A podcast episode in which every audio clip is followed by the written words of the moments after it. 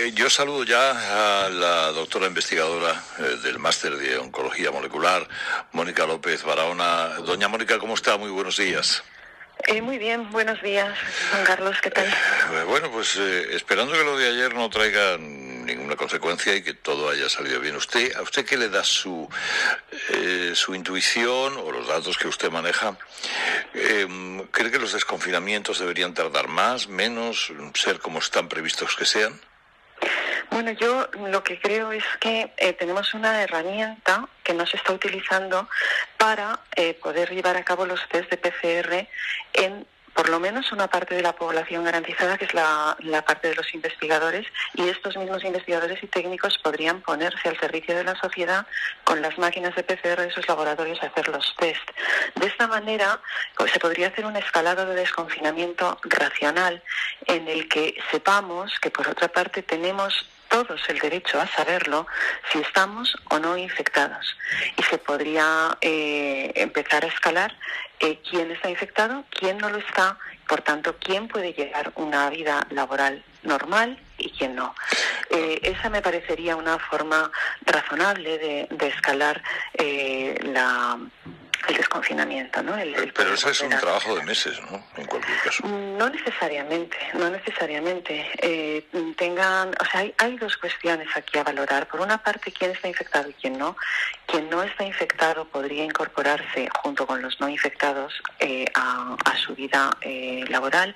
Y por otra parte están los famosos test serológicos, los famosos test de inmunidad, que no son tan precisos como, como sabemos, como los test de PCR y que eh, tienen que validarse dos veces, como eh, eh, comentaba mi, mi, contertulio hace, hace un momento, y que llevan un tiempo mucho más largo y por otra parte una fiabilidad mucho menor.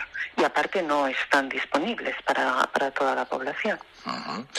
¿El confinamiento ha provocado parón en seco de investigaciones de todos los laboratorios? Excepto los que están trabajando en COVID, el resto de los investigadores están en sus casas. ¿Qué investigación se puede llevar a cabo? Mm, porque sus centros están cerrados. Eh, y las máquinas de PCR que están en los laboratorios de biomedicina de cada uno de esos centros están allí, con muy contadas excepciones. Eh, ¿Qué investigadores pueden investigar desde su casa? Bueno, aquellos que hacen una investigación de tipo estadístico, de tipo epidemiológico, todo esto sí, todo lo que se apoya, incluso bioinformático, todo lo que se apoya en, medios eh, computerizados, se puede llevar a cabo desde casa. Pero la investigación biomédica, que se hace en células, que hay que cultivar en campanas de cultivo que están en los laboratorios, o en animales, que están en los animalarios de los laboratorios, o con técnicas de biología molecular, para las que se requiere extraer las proteínas, los ácidos nucleicos, y esto también se hace en los laboratorios, eso es imposible hacerlo mediante teletrabajo. Son algunos de los experimentos que se hacen en modelos animales, experimentos que llevan un año o más y que si no se continúan, bueno, el ratón genera los tumores, por ejemplo, que se han inducido y si no hay nadie para estirparlos y analizarlos, esos experimentos no han tenido eh, ninguna posibilidad de ser analizados y se han perdido años o meses de trabajo con el consiguiente dinero, esfuerzo intelectual y, y físico del investigador.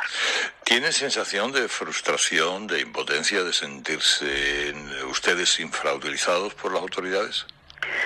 Pues mire, sinceramente sí. La ciencia nunca ha sido eh, la mejor tratada en nuestro país pero verdaderamente en una situación como la que vivimos, eh, en la que lo que estamos todos padeciendo es una pandemia y una crisis sanitaria cuyo origen es un virus, eh, es verdaderamente esquizofrénico que por una parte todos miremos a la ciencia con la esperanza de obtener de ella una solución, una vacuna, primero y eventualmente un tratamiento, y por otra parte, todos nuestros investigadores, con la excepción de aquellos que tienen líneas de investigación en COVID, estén en sus casas. Mire, de COVID lamentablemente estamos comprobando las cifras de muerte que tenemos en nuestro país y las condiciones en las que esas personas están muriendo en solitario eh, y las condiciones en las que esas familias están viviendo la muerte de sus seres queridos. A pesar de todo este drama que es una cuestión verdaderamente que conmueve las entrañas, la mortalidad del COVID se cifra en torno a un 1%. En el mundo continúan existiendo otras patologías que tienen un índice de mortalidad mucho más alto. El cáncer de páncreas tiene una mortalidad de un 96%. El cáncer de pulmón tiene una mortalidad de un 85%. Están las enfermedades neurológicas, están las enfermedades cardiovasculares.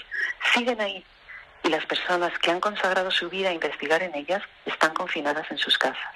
Cuando tienen en sus laboratorios la posibilidad de poder hacerse los PCR para saber si están o no contaminados y poder volver a, sus puestos de trabajo, porque todos ellos, todos los investigadores biomédicos y todos los técnicos de la investigación biomédica sabemos hacer un PCR, forma parte de la rutina del laboratorio del día a día.